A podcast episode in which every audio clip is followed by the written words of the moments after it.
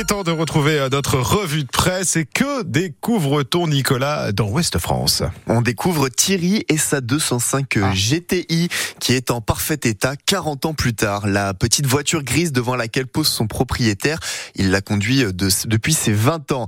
Même si, en fait, il a dû changer de véhicule entre temps, il est toujours au volant du même modèle, cette même voiture avec laquelle il est allé chercher son premier rendez-vous amoureux, qui est aujourd'hui devenu son épouse. Le journal dresse le portrait de cet homme tombé dans l'univers de l'auto à ses 15 ans.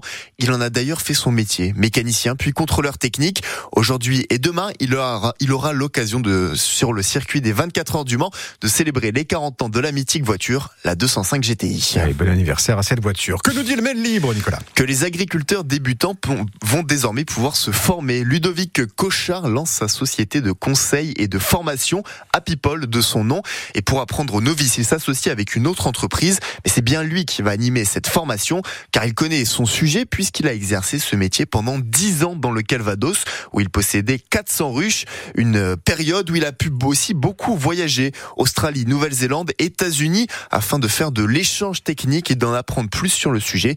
Il assure d'ailleurs toujours des missions en France et en Europe. Le plus important, dit-il, ce n'est pas la production de miel, mais d'abord que la colonie d'abeilles aille bien.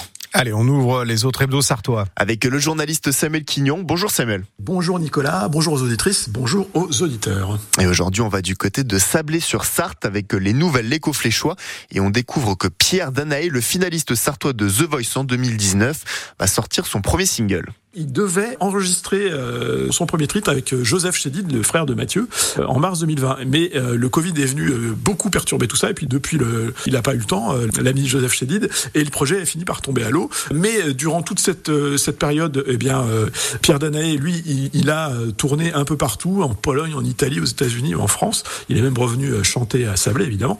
Et puis surtout, eh bien voilà, il a quand même réussi à avancer sur le, son projet, à s'entourer déjà de tout un tas de grands professionnels, et parmi lesquels son père, hein, puisque son père était également musicien, il fait partie euh, du groupe Del Grace. Et donc ensemble, ils ont euh, réalisé ce premier single, Carry On. Et puis, euh, bien sûr, il y en a d'autres qui sont prévus. C'est ce que nous raconte notamment l'ami Pierre Danet. Il nous apprend aussi qu'il est devenu papa lui-même et que ça a beaucoup changé les choses. Voilà, je vous invite à aller découvrir tout ça. Il y a énormément de détails sur ce qui est à venir et puis sur ce qu'il a fait. C'est vraiment un article intéressant. Sortie d'une single Carry On de Pierre Danae vendredi prochain, le 8 mars. Merci Nicolas, on vous retrouve